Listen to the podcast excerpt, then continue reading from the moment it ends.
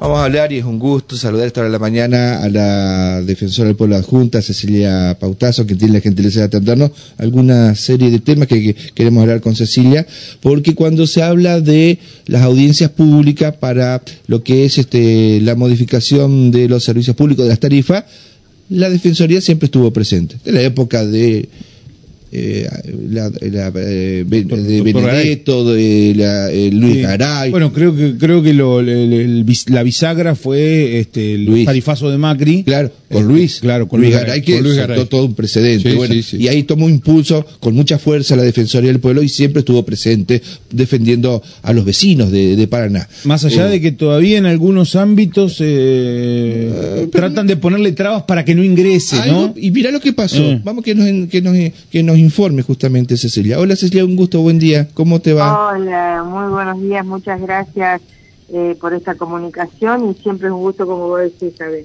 Bueno, contanos, este, ¿participaron de la audiencia en la cual ustedes seguramente podrán defender a los ciudadanos o no? ¿Los convocaron, los invitaron?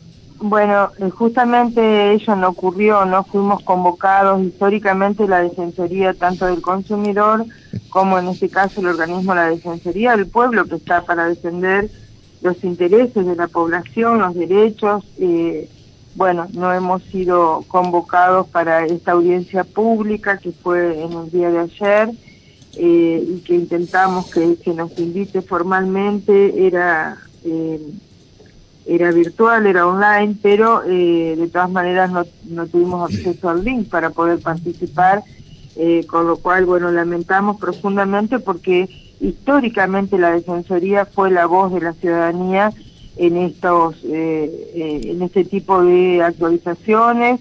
Fíjate que lo que nosotros sabemos es por los medios de comunicación que había un pedido de actualización del 400, más del 400%, 425, y finalmente, eh, bueno, se accedería a, otorgar el 140% de, eh, de aumento. Pero bueno, ¿cómo se conforma esa tarifa? Eh, la voz de la ciudadanía no estuvo presente, salvo, eh, bueno, quienes fueron invitados, a lo mejor colegios de profesionales, pero es una pena que organismos que, bueno, están asentados en la ciudadanía y que tiene que dar la voz de, la población, no hayamos sido convocados para, para esto, ¿no? Cecilia, ¿cuál fue el argumento que se les dio, si se les dio, no sé, eh, para eh, que digan que ustedes no vayan, ni siquiera los invitaran a, no, no participar? No, comunicación siquiera. Ah, lo, directamente los negaron. No, no, no. Así que, bueno, haremos seguramente una eh, para nosotros una nota muy, contundente respecto de por qué este tipo de organismo tiene que estar presente eh, en este tipo de audiencias y poder conocer inclusive de antemano cuál es eh, el cuadro tarifario para hacerlos analizar y ser parte, ¿no? Así que entiendo que, bueno, no sé, las nuevas autoridades digamos que han tenido un olvido aquí, no, no quiero creer ninguna otra cuestión, eh, y tomarlo de buena fe, pero sí es una oportunidad que se, se perdió, digamos, de poder expresar nuestra voz, ¿no? ¿Quién convocaba eso? ¿Quién organizaba primero la audiencia del gas? Y creo que viene ahora la de la electricidad. Claro, en Argas es el ente que, que convoca. Y la de la electricidad sí tuvimos un un pedido de nuestra parte a, a Lepre también para que no se olviden de convocarnos en esta cuestión. Y bueno, nos respondieron que, que va a haber este un llamado y bueno, ahí podemos, podemos anotarnos, pero eh, de todas maneras la intención eh, es que justamente esta pata fundamental que tiene que ver con la voz de la ciudadanía eh, no se olvide a la hora de, este tipo de planteo. Esto ha sido históricamente y ha constituido parte de un acuerdo que se hizo eh, con defensores anteriores en esta situación, ¿no? Bien ustedes mencionaban al anterior defensor, eh, donde la voz y la representación del pueblo siempre estuvo a través de, de la defensoría, así que no no sería una buena no sería oportuno que se nos deje sin esa expresión no que lo dejen a la ciudadanía sin esa expresión porque en estas audiencias que si bien hay una convocatoria en la que hay que anotarse para poder expresarse o para poder hacer alguna consulta.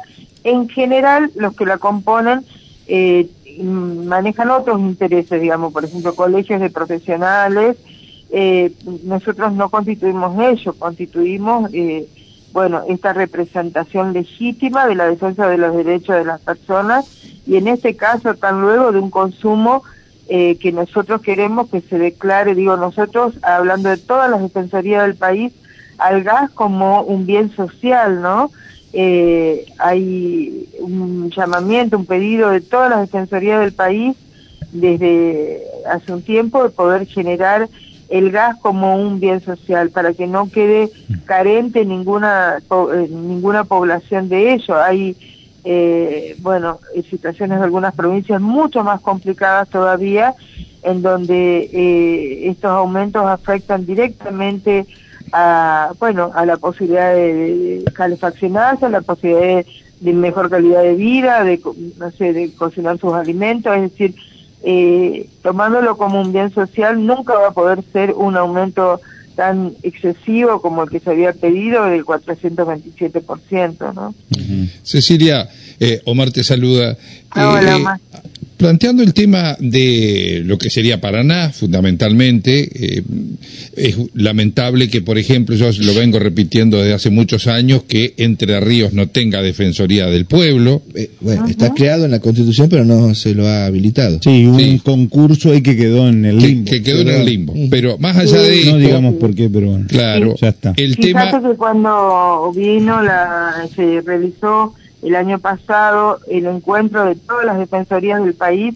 Eh, el primer llamamiento que hicieron todos los defensores es la urgente e inmediata constitución de la Defensoría Provincial. Y hoy el Instituto Latinoamericano del Ombudsman, la ILO, está también solicitando que las provincias que no la tengan constituida lo hagan eh, rápidamente y, bueno, es un petitorio que se le hace a los gobiernos de provinciales a que lleguen a un acuerdo y se pueda conformar con un concurso, ¿no? Porque, porque de alguna otra manera también, este, Cecilia, lo que se hace es eso, ¿no? Eh, buscar ese argumento, decir, bueno, pero ustedes tienen defensores del pueblo provinciales, es su inconveniente que no esté, este, que no esté cubierto el cargo y bueno, de alguna otra manera las ciudades como la nuestra, de avanzada, que han tenido ya hace más de, más de 20 años un defensor del pueblo, bueno, este, de alguna otra manera le dejan de lado, ¿no? O lo utilizan como argumento para tratar de sacarlos de la cancha.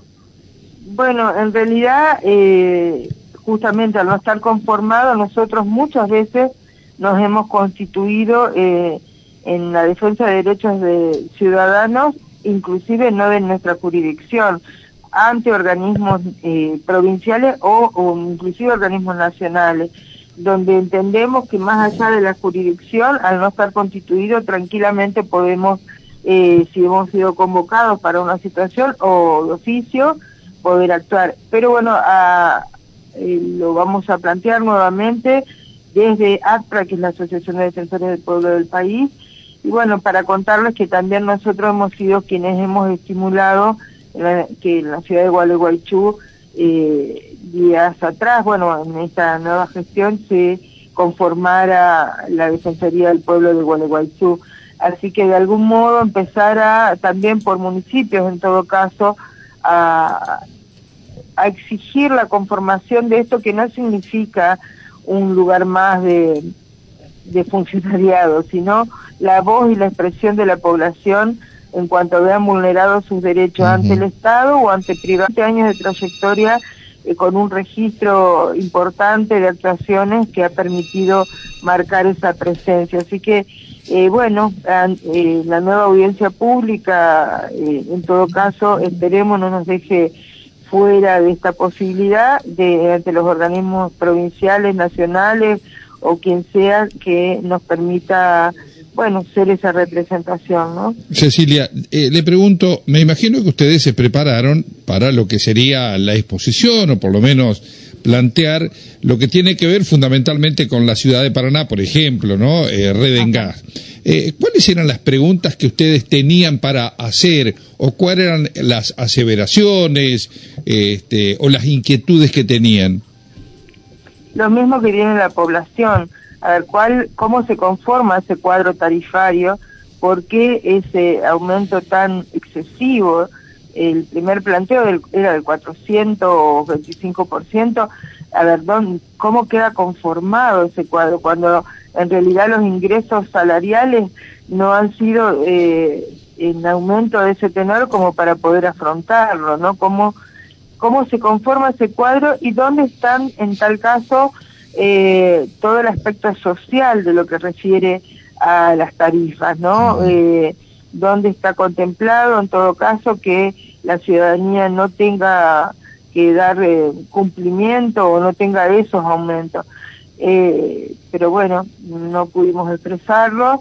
Eh, seguramente y esperemos eh, haya una, una situación diferente en cuanto a, a, los próximos movimientos que este tipo de organismo eh, realice, eh, sobre todo porque nosotros no venimos a, a otra cosa que no sea a expresar una opinión, una un reclamo ciudadano y sobre todo, eh, bueno, estos derechos, ¿no? Por eso decía hace un momento que la necesidad de declararlo como bien social nos permitiría que estos aumentos no sean tan excesivos y lo que significa usar otro tipo de de forma de del uso de gas con conexiones eh, clandestinas con uso de gas envasado eh, con otra forma de calefaccionar que ha llevado a la vida a perder la vida en muchos casos entonces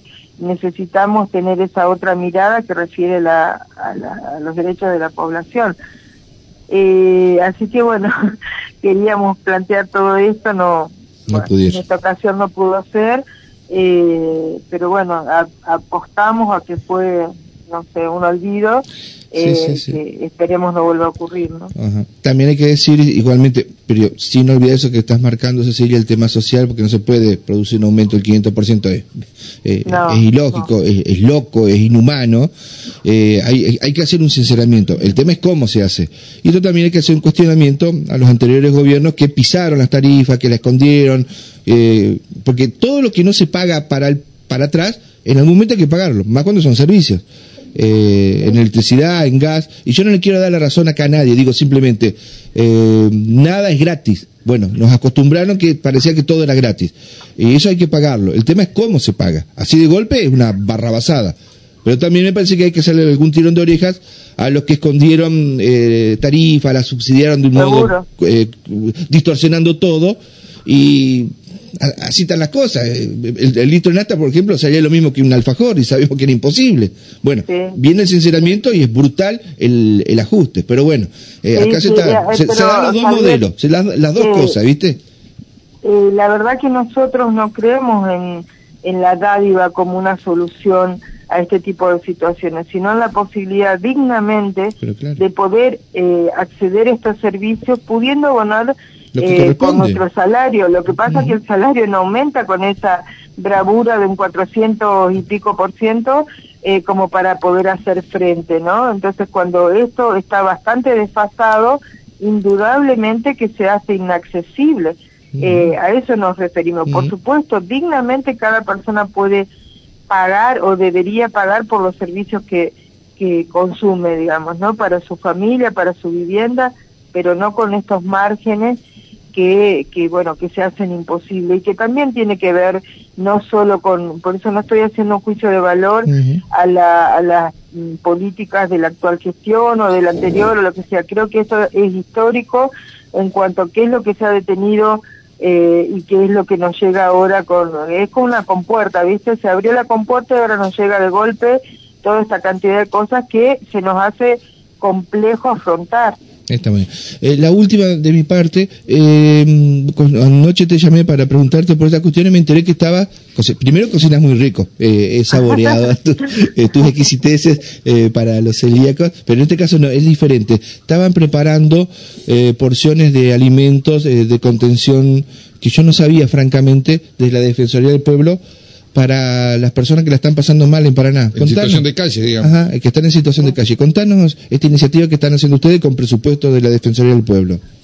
No, mira, con presupuesto personal, eh, Javier, y esto quiero aclararlo porque acá los voluntarios, que son eh, los mediadores comunitarios, eh, aportamos lo que cada uno pueda eh, y hacemos un fondito para realizar eh, los segundos lunes de cada mes eh, una, una comida comunitaria eh, de primera calidad, equilibrada nutricionalmente para que tenga. Está la garantía que estás vos, así que eso se, está ahí. sí. Bueno, gracias. Bueno, con la idea de llegar a la población, en, en primer lugar, fue pensado para la gente en situación de calle y hoy sabemos que vienen eh, de distintas barriadas a acercarse a los centros de donde llevamos la comida, generalmente la Plaza de Mayo, Plaza de los Bomberos, Plaza Sáenz Peña, y donde sabemos que algunas están pernotando algunas otras personas. Empezamos en su momento, hace dos años atrás, con eh, 90 raciones como una gran, como un gran número, hoy se llega a las 200, 220 raciones eh, de comida y, y bueno, eh, lo vemos con mucho pesar a esto, ¿no? Porque... Sí, sí. Eso es pobreza es pobreza. El aumento de la pobreza. Mm.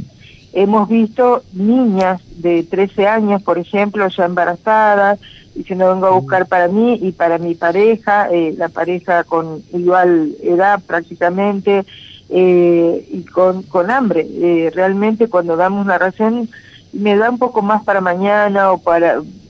La verdad que nosotros hasta contemplamos, no lo habíamos publicitado porque es muy finito el hilo en donde puede caer como una dádiva o como una este, demagogia, ¿no? Pero en verdad lo que notamos es este, mucha carencia. Nosotros llevamos con los chicos a que coman una fruta, a acercarle una ración abundante o por lo menos justa de, de comida y, y, siempre quedamos ahí al, al, al hilo porque cada vez se van sumando eh, más personas en Cecilia, ¿cómo, ¿cómo se hace para llegar hacia ustedes en función de que escuchando esto debe haber gente que de repente tiene ganas de colaborar o de aportar su granito de arena. ¿Cómo, cómo hace para llegar a, hacia ustedes para que de esta manera, bueno, eh, tantos vecinos paranaenses, porque uno está hablando eh, de vecinos paranaenses que la están pasando mal, que están en una difícil situación, hoy puedan tener, aunque más no sea, más allá de los comedores eh, que existen en cada barrio, bueno, la posibilidad de que este, ustedes una vez en el mes, bueno, tengan la, este, la posibilidad entonces de eh, ayudar a, a vecinos paranaenses. ¿Cómo, ¿Cómo se pueden poner en contacto con ustedes?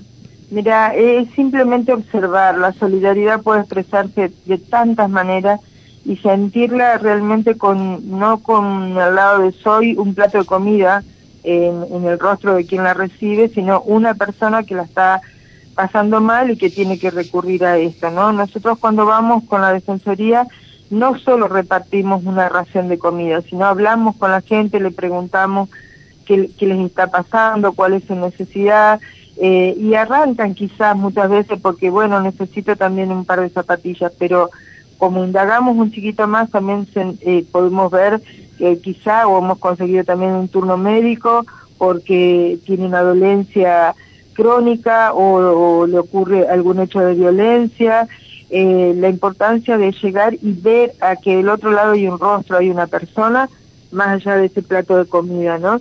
Eh, nosotros cocinamos en suma de voluntades, Así que como institución que nos, pre que nos presta la sede para poder hacerlo, uh -huh. el que tenga ganas y quiera acercar, todo es bienvenido, porque no es necesidad de tener eh, que sea para el hecho del, de este lunes de la Defensoría, sino bueno, para quien sea. Desde un envase descartable, que a veces compramos helado y nos queda, eh, para, bueno, abaratar ese costo del descartable a veces, y, bueno, a lo que nos quede, digamos, a lo que no tengamos ganas, a lo que querramos eh, decir, bueno, uh -huh. este lunes yo tengo posibilidades de ir a colaborar y, a, y, me acerco, pero no solo somos nosotros, sino hay otros grupos, inclusive de, eh, de, de, River, creo que van otros lunes, eh, gente de Crespo, eh, algunas capillas que también distribuyen para uh -huh. que toda la semana esté cubierta. nosotros nos toca este día pero toda la semana eh, necesitamos lo mismo. Digamos, Ustedes toda la semana dan una vez en la semana. Claro, claro. Entonces, este, una vez, a la, perdón, una vez a la semana o ella dijo eh, el segundo lunes de cada mes. No, sí, nosotros eh, la defensoría es el segundo lunes de cada mes y en el mes juntamos las contribuciones de los de los mediadores y de nuestro, por eso vuelvo a decir esto, no es un aporte que sale del Estado, sino de un compromiso humano y voluntario de, tanto de mediadores como de la Empresas importantes que tiene Paraná hoy por hoy colaboran, han hecho ustedes eh, gestiones para ver si de repente eh, hay posibilidades de eh, que se les otorgue algún tipo de alimentos o lo que se pueda necesitar. Mira, nosotros no somos una fundación eh, en sí mismo, digamos, para poder eh, acceder a este tipo de, solicitudes, ¿no?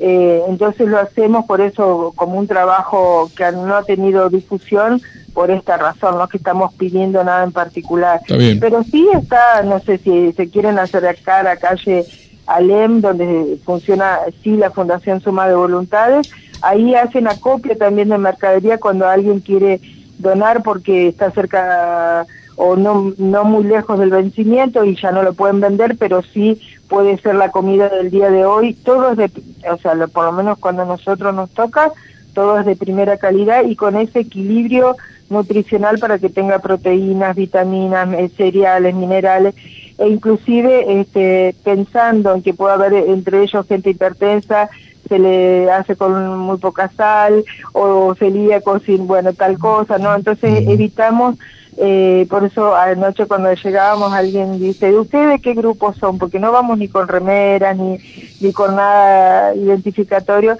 de la Defensoría del Pueblo. ¡Uh, alta comida da la Defensoría! y, este, y bueno, no, nos enorgullece saber que podemos, nada, es un granito de arena y no necesitamos eh, no sé, hacer bandera de esto, sino simplemente observar y, pensar que del otro lado es una persona, necesita también recibir un abrazo y también allí estamos, ¿no? Y nos identifican y vos sabés que te conté que mi hijito, que no sé qué, eso, se trata de eso un poquito, ¿no? De pensar en situaciones humanas y a mí en lo personal me preocupa cada vez chicos más jóvenes viviendo un plato de comida y, y que, bueno, que puedan estar en la calle cuando tienen el derecho, no sé, a percibir un estudio, a tener otra posibilidad de vida, eh, es una herida que nos provoca muy profundamente, ¿no? Muy bien. Cecilia, un gusto. Eh, disculpa que hayamos hablado largo y tendido casi 20 minutos, pero eran dos temas troncales muy, muy complejos. El tema de la audiencia pública, que lamentablemente no, no los convocaron, y este tema de la pobreza como sigue creciendo en Paraná y donde ustedes, eh, eh, yo sé que no lo querían difundir, pero bueno, me pareció que era importante eh, destacar el laburo tuyo y de, de, tus compañeros que sacan plata de su bolsillo para hacer esto que es un esfuerzo muy grande y ojalá muchos paranaenses puedan darle una mano. muchas gracias por la, atención de habernos atendido hasta la mañana. A, a disposición, siempre es un gusto. Un abrazo grande. Chao, muchas gracias. Bueno, Cecilia Pautazo, defensora adjunta